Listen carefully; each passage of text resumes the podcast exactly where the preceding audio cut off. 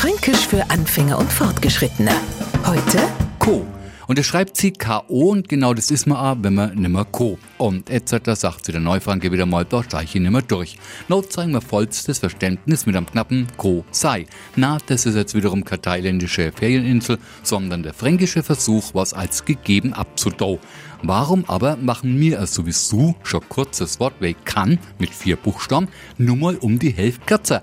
Na wahrscheinlich, weil wir die Buchstaben an anderer Stelle wieder brauchen kennen. Weiteres Nachdenken darüber erübrigt sich, weil fragt unser Neufranke tatsächlich einmal, warum macht der Franke das? Gibt's eh bloß eine Antwort.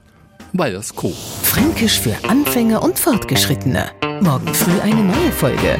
Und alle Folgen als Podcast auf podu.de.